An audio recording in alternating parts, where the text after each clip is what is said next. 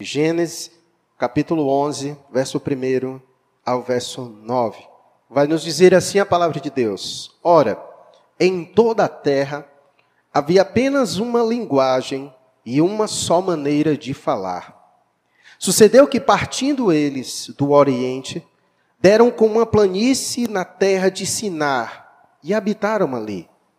E disseram uns aos outros: Vinde, façamos tijolos e queimemo-los bem.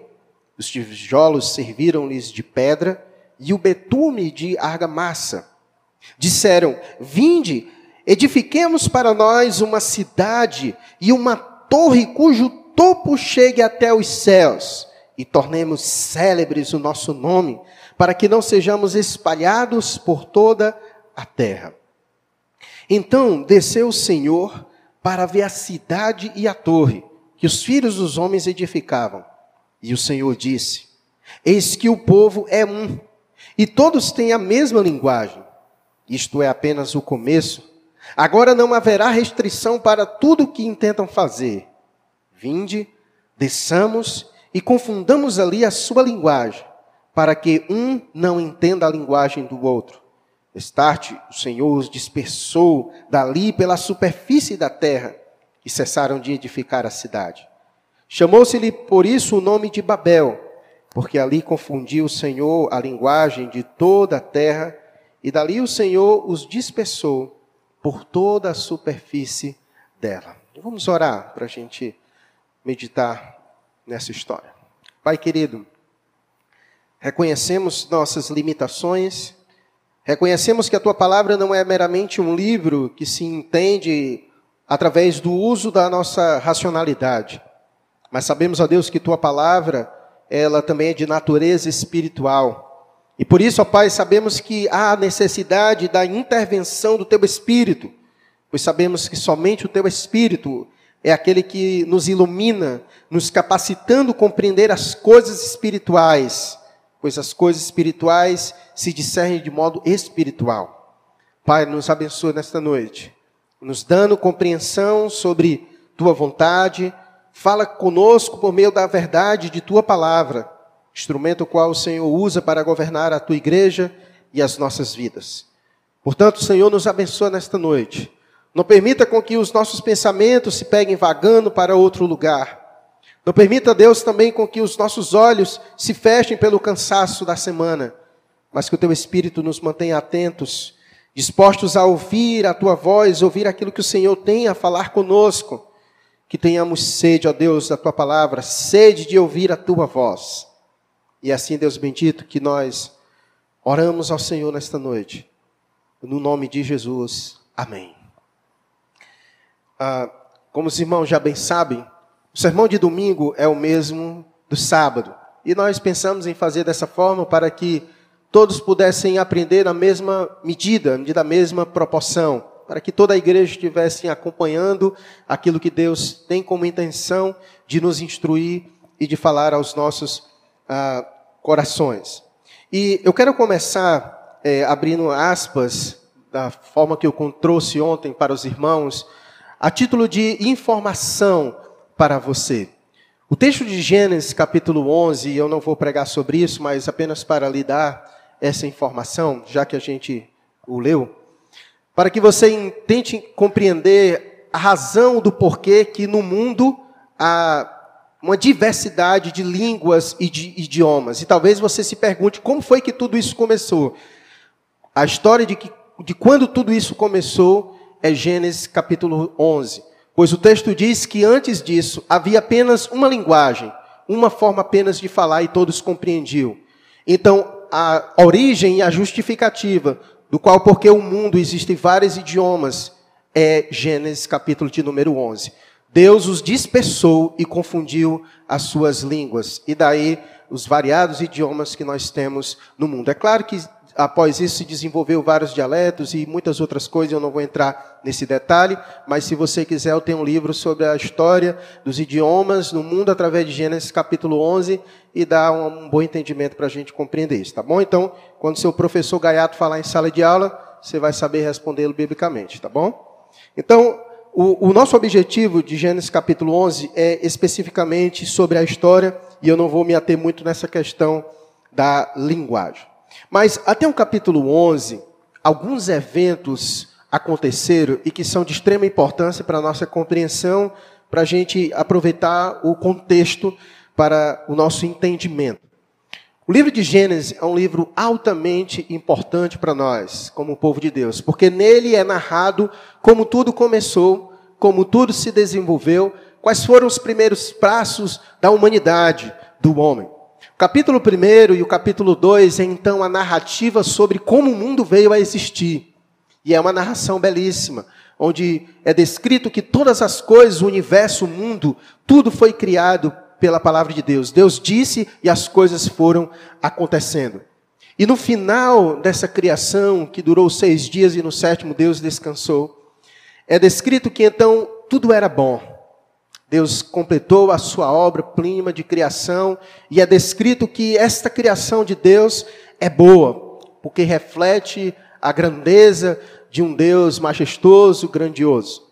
E no capítulo 3, então, segue uma narrativa de algo que acontece após Deus ter criado tudo isso. Não sabemos exatamente o tempo aproximadamente em que aconteceu, mas em Gênesis capítulo 3 acontece algo. O pecado passa a, a entrar no mundo e habitar no homem. A serpente, que ali é a figura de Satanás, tenta Eva e Adão a desobedecer a Deus, que havia lhe dado uma ordem. Deus disse que eles não poderiam comer do fruto. E então o maligno tenta eles dois com a ideia de que, com a promessa de que se eles comessem daquele fruto, eles então seriam como Deus. E o texto vai dizer que eles viram então que isso era bom. Seus olhos desejaram isso. Ou seja, não foi algo que veio de dentro, mas foi algo que veio de fora para dentro. Até então não havia nenhuma inclinação no coração de Adão e Eva. Eles tinham o verdadeiro livre-arbítrio. Não havia nenhuma inclinação em seus corações. Eles foram tentados de fora para dentro. E a tentação foi essa: come, que você será como Deus. Seus olhos se abrirão e agora você vai ser como Deus, como Deus sereis. E isso chegou muito agradável aos olhos dele, de maneira que eles comeram.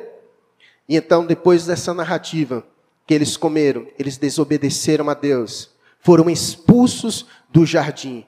E segue então uma história triste da humanidade. Aquilo que outrora foi feito bom, agradável, de forma harmoniosa, entre Deus e o homem, entre o homem e a criação, depois desse fato, depois disso que aconteceu, o mundo já não era mais o mesmo.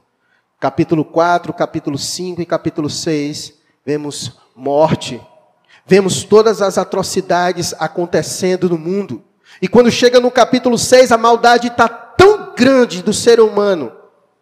O seu ímpeto de fazer o mal é tão grande que Deus olha para a sua criação e diz: Eu vou acabar com tudo isso. Eu vou dar um basta em tudo isso. E Deus então traz o dilúvio sobre a terra, varrendo toda, todo ser humano, todo ser vivo da face da terra. Deus cobriu a terra com água, matando todo ser vivo que havia na terra, com exceção da família de Noé. Com exceção da família de Noé.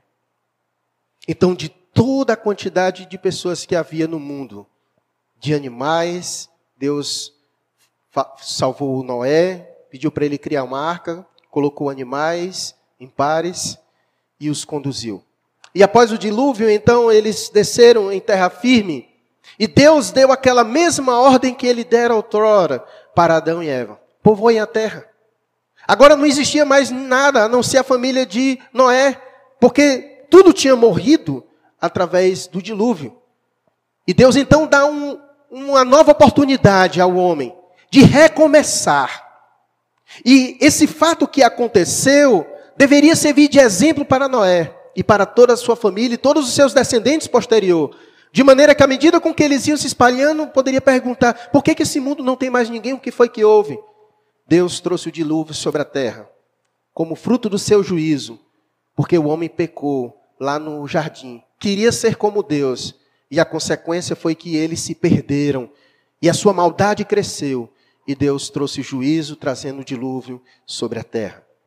E a narrativa vai seguindo e vai dizendo que então eles foram crescendo e se multiplicando e chegaram então na região de Siná, como é descrito no versículo de número 2. Sucedeu que partindo eles do Oriente, deram com uma planície na terra de Siná e habitaram ali. E quando eles chegaram ali, o plano foi o seguinte: Deus havia dito quando desceram da arca: vocês devem seguir, vocês devem ir e devem povoar a terra, porque só tem vocês agora. Mas quando chegaram a ensinar, eles disseram: Nós não vamos mais, não.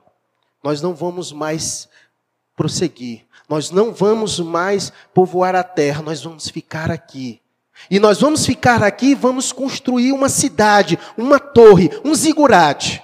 Você depois pesquisa aí no Google zigurate, Torre de Babel. Você vai ver que é uma cidade em forma de aspiral e, e chega lá no seu topo tem um santuário de adoração. Isso era uma construção feita pela Mesopotâmia era bastante conhecido. E eles então decidiram fazer. Decidiram fazer uma torre para habitar ali, e o objetivo era não se espalhar, e tinha um objetivo também maior, que nos lembra daquilo que aconteceu em Gênesis capítulo 3. Como é descrito no verso de número 4.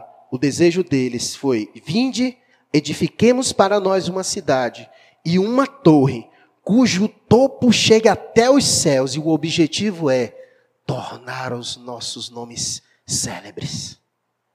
O objetivo é que a gente se torne os deuses.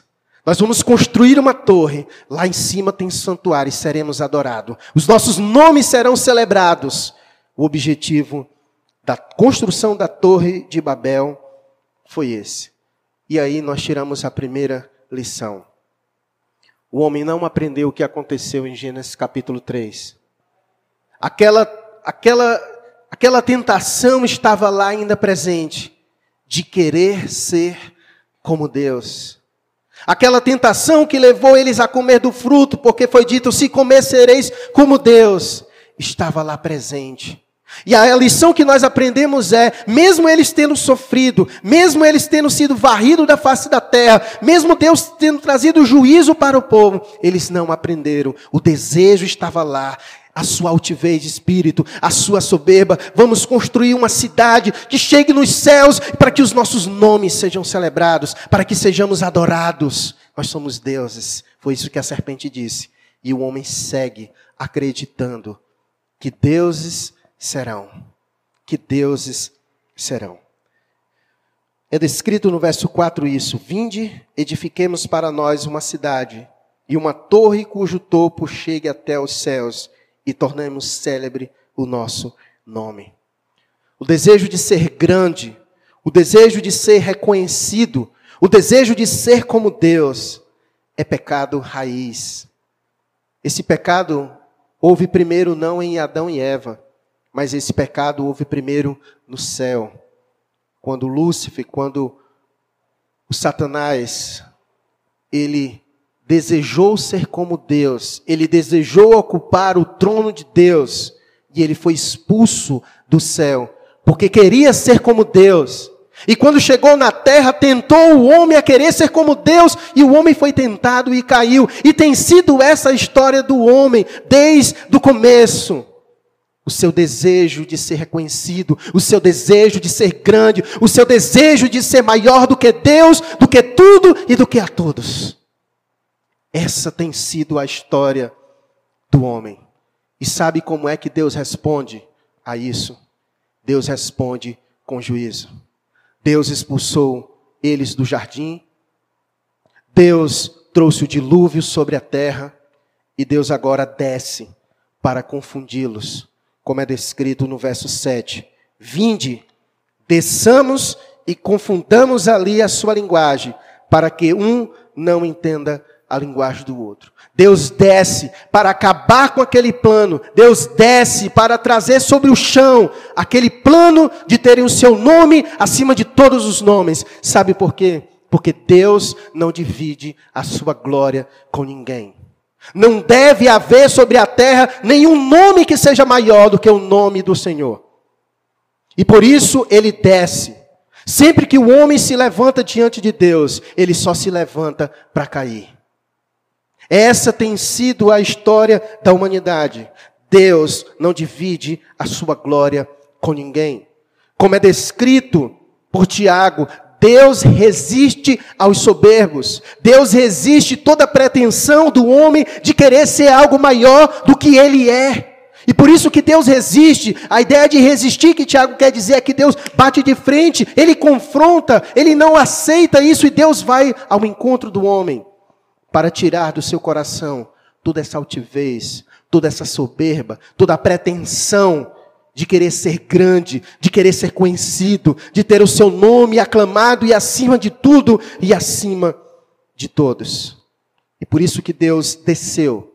Deus desceu, como é descrito no verso 7, e acabou com toda a pretensão deles de construir uma torre para que fossem adorados e tivessem seus nomes acima de todo o nome. A pergunta que eu faço aos irmãos é: essa é uma história que tem, aconteceu há muito tempo atrás, é verdade. Mas a pergunta é: o homem de hoje, ele age diferente desses que nós acabamos de ler? Os homens de hoje continuam buscando reconhecimento. Os homens de hoje continuam desejando ser grande. Os homens de hoje continuam querendo ser como deuses. A resposta é óbvia. E é sim. Essa tem sido a trajetória da humanidade. O homem que quer ser como Deus. Ao ponto de, como disse Nietzsche na história da racionalidade, o homem matou a Deus, não de forma literal, mas ele decidiu matá-lo para que o homem agora ocupasse o lugar de Deus. E é essa e é isso que nós vemos na nossa sociedade. O homem no centro de todas as coisas. Para que o homem ocupe o centro de todas as coisas, não pode existir Deus. E é por isso que a humanidade já não crê mais em Deus, porque eles mesmos se intitularam deuses. E por isso que tudo hoje gira em torno do homem. O mundo é antropocêntrico. É o mundo, é o homem no centro de todas as coisas. Inclusive esse antropocentrismo entrou dentro das igrejas. Os cultos já não são mais teocêntricos, já não são mais cristocêntricos, mas os cultos têm o homem no centro. Os cultos são feitos para o homem e não mais para Deus. As canções são para os homens, não mais para a adoração de Deus. As pregações têm que falar aos corações das pessoas. As pregações não é mais para exaltar a Deus, para falar sobre a vontade de Deus. As pregações devem ser agora para atender e assistir às necessidades de cada um. É igual aquele irmão que quando termina o culto diz: Eu não gostei dos louvores, ninguém cantou para você, cantamos para Deus. Eu não gostei da pregação porque não falou comigo, mas não falou com você, mas Deus foi exaltado e falou com outra pessoa. O culto não gira em torno de você, o culto gira em torno de Deus. Ninguém aqui veio assistir a Deus, ninguém aqui veio assistir ao culto, nós viemos cultuar a Deus, Deus que veio assistir o culto. Deus que veio assistir o culto, nós viemos adorá-lo, viemos bendizê-lo. E essa deve ser a nossa postura e o nosso entendimento. Então, assim tem sido a história da humanidade. E sempre que o homem se levanta, Deus sempre vem, Deus sempre desce para confrontá-lo com a sua altivez. Muitos têm se perguntado as razões e do porquê o mundo ter vivido todas essas coisas. Você ainda tem dúvidas? O do porquê que nós passamos por todas essas coisas? Nós passamos por todas essas coisas porque Deus desceu para baixar a bola do homem, para mostrar quem o homem é, que ele é pequeno, que ele é o pó e que ele é Deus, ele é grande sobre todas as coisas. Cadê o homem agora? Cadê a sua inteligência? Cadê a sua sabedoria? Cadê o seu dinheiro? Cadê os seus poderes? Onde é que está tudo isso? Usei esse exemplo ontem, quem gosta de filme, que assistiu Os Vingadores. Não sei se você lembra daquilo que o Hulk fez com o Loki, o irmão de Thor. Que se batia no peito e dizia, eu sou Deus. E o Hulk vai lá dar uma surra nele e diz, Deus fraco. E foi isso que Deus fez. O ser humano batendo no peito e dizendo, eu sou Deus, e Deus vê ele e deu uma surra e diz, Deus fraco. Porque só pode haver um. Só pode haver um. E Deus não divide a sua glória com ninguém. Essa não é a primeira vez que nós passamos por situações como essa. O mundo já passou por diversas calamidades. O mundo já passou por diversos momentos difíceis. A pergunta é: o homem aprendeu? Ele continua o mesmo, com a sua altivez, com a sua arrogância, com a sua soberba. E nós aprendemos então isso, essa lição: que o homem não aprende com o sofrimento. O homem deveria ter aprendido com a expulsão do jardim. O homem deveria ter aprendido com o dilúvio. O homem deveria ter aprendido todas as vezes que Deus desceu para trazer juízos sobre a sua altivez. Mas ele não aprende. Porque sofrimento não muda coração. Se mudasse, a gente não cometeria os mesmos erros que nos levam aos mesmos sofrimentos. É preciso mudar os nossos corações, caso contrário, iremos repetir a mesma coisa. E a Torre de Babel é o homem repetindo aquilo que ele fez no jardim do Éden. E tem sido essa história do homem repetindo as mesmas coisas. As mesmas coisas. E Deus agindo da mesma forma, descendo, trazendo juízo, confrontando o homem, colocando o homem no seu lugar. Colocando o homem no seu lugar. E a segunda lição que nós aprendemos nessa história, e é o que vai nos conduzir para um próximo texto, que vai nos ajudar na meditação. Deus nos ensina a verdade do verso 7. Enquanto o homem tinha pretensão de subir, Deus tinha a pretensão de descer. E aqui Deus nos ensina algo extraordinário. Deus nos ensina que o caminho para subir é descendo. Deus sempre se utiliza de paradoxos. É morrendo que se vive, é descendo para subir. O menor, na verdade, é o maior. O último é o primeiro. Ele sempre trabalha com paradoxos. E enquanto o homem pretendia subir, Deus desceu. Deus desceu. E tem sido dessa forma que Deus tem ensinado o homem. Porque Deus não desceu somente aqui, mas há dois mil anos atrás. O Verbo se fez carne. O Senhor da glória desceu para nos ensinar que para subir precisa descer. E nós vamos então ver um texto de, de Filipenses, capítulo de número 2. Com tudo isso em mente, nós vamos aprender então qual é o caminho que nós devemos pegar. E é esse o caminho que Deus quer ensinar ao homem em todo o tempo, inclusive nesse que nós estamos vivendo. Deus trouxe tudo isso sobre a terra para nos ensinar e nos apontar o caminho. Ele mesmo é o caminho. E nós vamos aprender o que, qual foi o caminho que ele percorreu. Filipenses capítulo de número 2. Filipenses capítulo de número 2, nós vamos ler do verso 5 ao verso 11. E aquilo que nós vamos apre aprender com Cristo é justamente o contraste daquilo que o homem tem vivido na sua altivez, na sua soberba, na sua arrogância. Então, o que Jesus fez é Deus nos ensinando. É o homem querendo subir e Deus descendo para nos ensinar. E Deus descendo para nos ensinar. E vejamos a lição que Jesus trouxe. Se na sua Bíblia tiver aqueles nomes em negrito, talvez vai estar aí o exemplo de Cristo na humilhação. Né? Talvez vai estar assim dessa forma.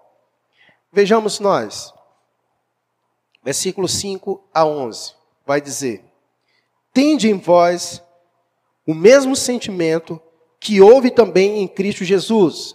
Qual foi o sentimento? Vai dizer agora. Pois ele, subsistindo em forma de Deus, não julgou como usurpação ser igual a Deus. Calma que eu vou já explicar. Antes, a si mesmo se esvaziou, assumindo a forma de servo, tornando-se em semelhança de homens e reconhecido em figura humana. A si mesmo se humilhou, tornando-se obediente até a morte e morte de cruz. pelo que também Deus o exaltou sobremaneira e lhe deu um nome que está acima de todo nome, para que ao nome de Jesus se dobre todo o joelho, nos céus, na terra e debaixo da terra, e toda língua confesse que Jesus Cristo é Senhor, para a glória de Deus Pai. O exemplo que Cristo quis nos dar foi esse exemplo maravilhoso, que é o exemplo da humildade, é o exemplo da humilhação. E isso deve nos chocar. Porque nós, nós somos ensinados desde pequeno a buscar a crescer na vida. E não há nenhum problema no que diz respeito a isso. A questão é quais são as nossas intenções de querer crescer na vida.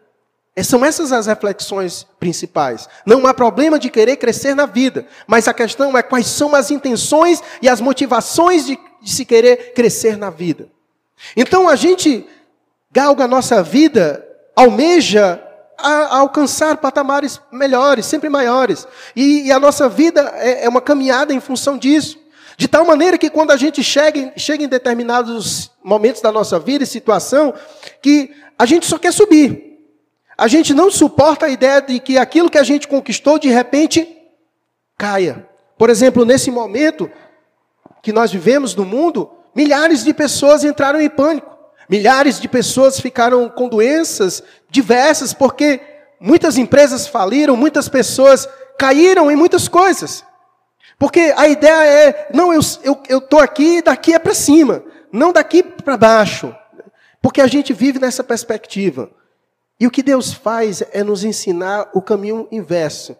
E Ele nos ensina bastante com o que Ele fez. Ora, quem está lá em cima não quer descer. Porque o seu objetivo é sempre subir. Já foi tão difícil chegar lá em cima, e agora ele não quer descer, ele quer continuar subindo. Mas o que Deus fez foi o caminho inverso.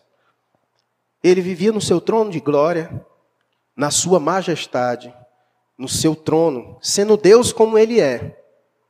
Mas aprove ele, por um momento, ele decidiu assumir a forma de homem, como eu e você.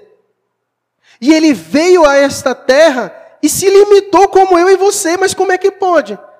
Ele decidiu abrir mão, não que ele perdeu, ele decidiu abrir mão dos seus poderes de Deus para assumir a forma humana como nós e padecer como a gente padece. Olha, se você tivesse essa opção de não padecer nesta vida, você escolheria? Claro que você escolheria, claro que você escolheria, mas ele não escolheu. Ele escolheu padecer. Ele escolheu descer. Ele desceu, ele escolheu assumir uma forma de homem como eu e você e sofreu as mesmas coisas que nós sofremos. E ele poderia escolher em não fazer isso. Mas ele o fez para nos ensinar também. Para nos ensinar também. Então, uma grande lição que Jesus nos ensina e que choca esse mundo, e que choca esse mundo onde as pessoas são querem ser sempre ser grandes, onde o ser humano tem essa pretensão de ser maior do que tudo e todos. Aquele que é o maior sobre tudo e sobre todos, como disse o autor de Hebreus, por um breve tempo se tornou menor do que anjos, inclusive para nos ensinar verdades preciosas, irmãos. E por isso que o mundo não entende a Cristo. Ele, inclusive, é alvo de contradições. Na sua época, ele foi mal entendido. Eles não conseguiam compreender como o Deus Todo-Poderoso veio daquela forma tão simples e humilde.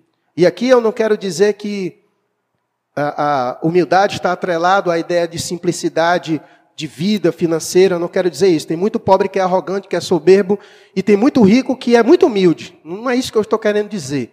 Humildade é um estado de espírito onde você reconhece sua condição, onde você reconhece que não é superior a ninguém, nem muito menos a Deus. E Jesus Cristo veio nos ensinar que ele, sendo como Deus, o maior, se fez menor para nos ensinar, para nos ensinar. Então, se o mundo que nós vivemos é o mundo que caminha na soberba, que é um mundo que caminha com esse pecado de Adão, de querer ser como Deus, de ter o um nome engrandecido. Veja no, no mundo que nós vivemos. É uma guerra nas redes sociais de quem tem um nome mais aclamado. O objetivo é ser conhecido. O objetivo é ter milhares de seguidores. O objetivo é ser o cara. E quem não tem muitos seguidores vive frustrado, porque quer ser conhecido. Essa tem sido a sina do ser humano nos nossos dias. O desejo de ser celebridade, o desejo de ser conhecido, o desejo de ser grande, o desejo de. E Jesus então vem nos ensinar o caminho certo que nós devemos pegar. E o caminho que nós devemos pegar é o caminho da humilhação, é o caminho da da humildade, é o caminho da humildade. Porque Deus resiste aos soberbos, mas ele concede graça aos humildes. Por isso a Bíblia diz: humilhai-vos na presença do Senhor, e ele vos exaltará. O contrário é juízo sobre nossas vidas. O caminho que nós temos que percorrer é o caminho da humildade. E foi isso que ele ensinou quando ele veio. Ele disse: Aprendei de mim, que sou manso e humilde. E foi isso que ele ensinou para os seus discípulos, inclusive. Esse pecado não estava longe dos discípulos. Os discípulos de Jesus também passaram por, esse, por isso. Eles queriam ser uns maiores do que os outros. Eles viviam discutindo entre eles quem era o maior, quem ia se sentar na direita, quem ia se sentar na esquerda. E Jesus para com isso. Deixem disso, vocês ficam nessa discussãozinha boba e querem saber quem é o maior entre vocês. Quer ser o maior, seja servo. Porque eu, sendo o maior, eu lavo os pés de vocês. Então, façam isso uns com os outros. Porque se eu sou grande, e de fato sou grande, sou o maior, se eu lavo os pés de vocês, façam isso uns com os outros. Por que, que vocês ficam discutindo entre si quem é o maior? E é essa lição que o Senhor traz para nós, irmãos. Nós temos um papel importantíssimo nessa sociedade, a igreja do Senhor, de dar testemunho. Se somos discípulos de Jesus, então temos que seguir os passos do Mestre. Quem é o nosso Mestre? Como ele andou? Devemos andar como ele andou. É isso que Paulo vai dizer, o andar em novidade de vida. É andar como ele andou. E se o Mestre era humilde, nós também precisamos ser humildes. E é dessa maneira que vão olhar para nós e vão dizer: Eis um discípulo de Jesus. Era dessa forma que na igreja primitiva era conhecida, através da forma de andar, através da forma de viver. Identificavam: Eis um cristão, porque anda como ele andou. E se ele era humilde, nós também devemos ser humildes. Não deve haver essa disputa entre nós, como havia entre os discípulos. Quem é o maior? Quem é o maior entre eles? Não existe maior entre nós.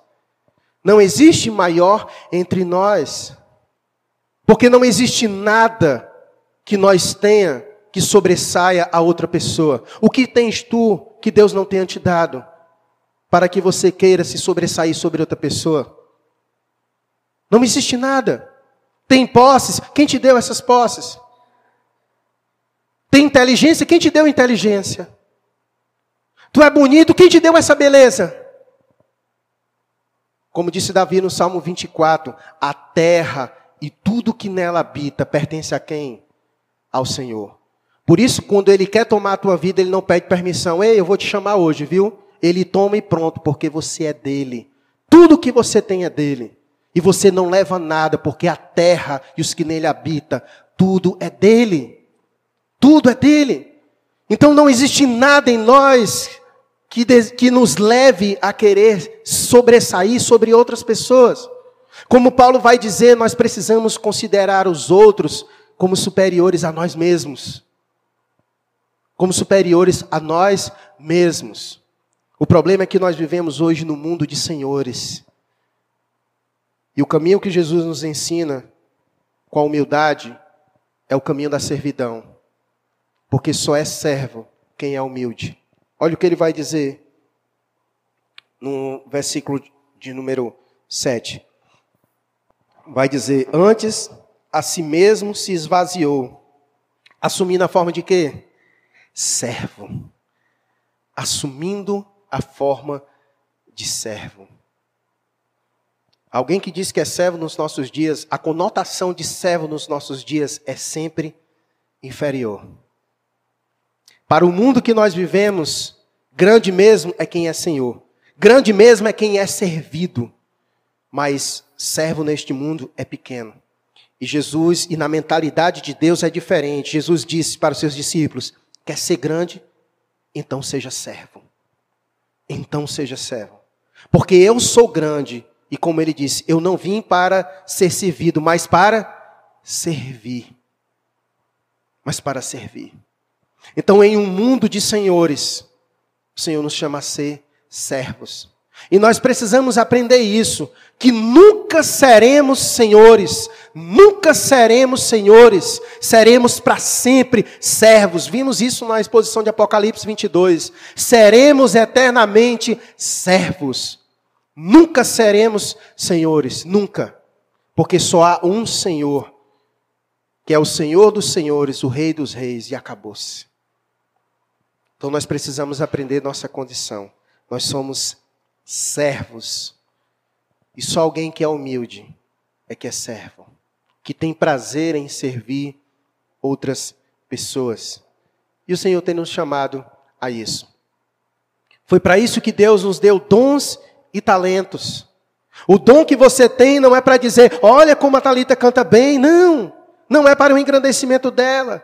O dom que Deus deu a ela é para a nossa edificação, é para que ela nos sirva. O dom que Deus me deu é para que eu lhe sirva. Não para dizer, olha como ele prega bem, olha como ele toca guitarra bem, não. A ideia não é que os nossos nomes sejam celebrados, não. A ideia é que Deus seja louvado pela vida do Miquel. A ideia é que a Talita seja glorificada, que Deus seja glorificado pelo nome da Talita, e assim todos nós. A ideia é essa.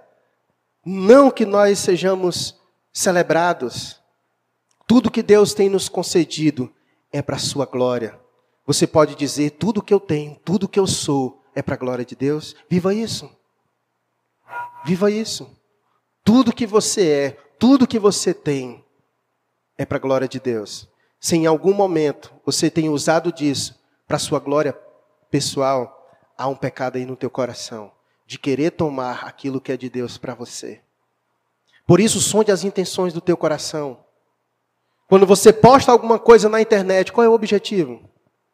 É que as pessoas vão lá, curta, dê like, e você fica olhando o tempo todo, eita, 100 curtidas, eita, 30 comentários. É para isso? É para isso. Quando você faz alguma coisa, você posta lá você tocando, posta lá você cantando, posta lá você. Qual é o objetivo? Sonda teu coração. Sonda teu coração. Porque se for para a tua glória, tu já recebeu. E Deus descerá ao teu encontro, porque Ele não divide sua glória com ninguém. Se levantar diante de Deus é pedir para cair. Portanto, sonda teu coração. Sonda as intenções do teu coração. Por que, que tu quer ser grande? Por que, que tu quer crescer na tua vida? Qual a intenção do teu coração? Quer ser grande? Então é porque tu quer ser servo, não é isso? A gente conhece alguém quando é grande, quando ele é servo. Porque foi isso que Jesus disse. E quem seu, quer ser o maior, seja servo. Eu só vou saber se você é grande quando você for servo. Porque Jesus, sendo o maior, ele veio não para ser servido, mas para servir aos seus irmãos. Quem é humilde é obediente. Olha o que ele vai dizer no verso 8. Que a si mesmo ele se humilhou, tornando-se obediente até a morte e morte de cruz. O problema é que a dor da obediência é muito melhor do que a dor da desobediência. Porque a dor de, da desobediência, ela vem como castigo sobre nós. E a mão de Deus pesa muito mais. Porque quando nós sentimos dor em obedecer a Deus, nós somos consolados pelo Senhor. Quem é pai aqui sabe bem disso. Quando nós sofremos pela obediência, nós temos a certeza de que Deus vai chegar para nós e nos consolar. Mas a dor da desobediência é a vara de Deus pesando sobre nossas vidas. E Jesus ensinou que o caminho é da humildade, Quem é humilde é servo. Quem é humilde é obediente, é obediente ao Senhor. E esse é o caminho, irmãos, que nós precisamos pegar. É essa lição que Deus quer ensinar a este mundo que nós vivemos. Um mundo onde o ser humano é prepotente. Um mundo onde as pessoas vivem de costas para Deus. É Deus batendo na sua porta. É Deus trazendo juízo, dor, como trouxe agora, nesse período para todo mundo, dizendo: baixa a bola. Seja humilde, reconheça que você é pequeno e que precisa voltar-se para mim. É por isso que a mensagem do Evangelho é Deus chamando o homem ao arrependimento. E aí você diz: o que é que tem a ver com isso? Tem tudo a ver. Porque ninguém se arrepende sem ter passado pela humilhação. Ninguém se arrepende sem ter sido quebrantado. Ninguém se arrepende sem ter sido contrito. Isso faz parte. É quando nós chegamos na presença de Deus e nos humilhamos. Reconhecemos que somos pequenos e que Ele é grande. Reconhecemos nossa condição de pequenos pecadores, destituídos da graça de Deus. E reconhecemos que Ele é grande e nossa salvação só pertence a Ele. E é quando nós clamamos ao Senhor. É por isso que o mundo sofre. É o ser humano que caminha na vida e que acha que não precisa de Deus. Ele bate no peito e diz: Eu me garanto, eu não preciso de Deus. E segue a sua vida desobediente a Deus, porque não é humilde. Segue a sua vida fingindo que Deus não existe, porque Ele é Deus de sua vida, é Ele quem controla a sua vida. Mas lá na frente, como diz o texto, no versículo 10, porque Deus o exaltou de tal maneira que lhe deu um nome que está acima de todo nome, para que ao nome de Jesus se dobre todo o joelho nos céus, na terra e debaixo da terra. Não há nenhum soberbo nesta vida, não há nenhum arrogante nesta vida que há de permanecer de pé diante dele no último dia. Todo o joelho se dobrará. Se não fizer isso agora, fará depois. O pior é que vai fazer isso para o juízo. Coisa boa é a gente reconhecer quem Deus é agora e se dobrar humilhando na presença dEle e ser recebido por Ele com abraços e afetos. Difícil será se dobrar diante dele no último dia e receber dele a sentença final.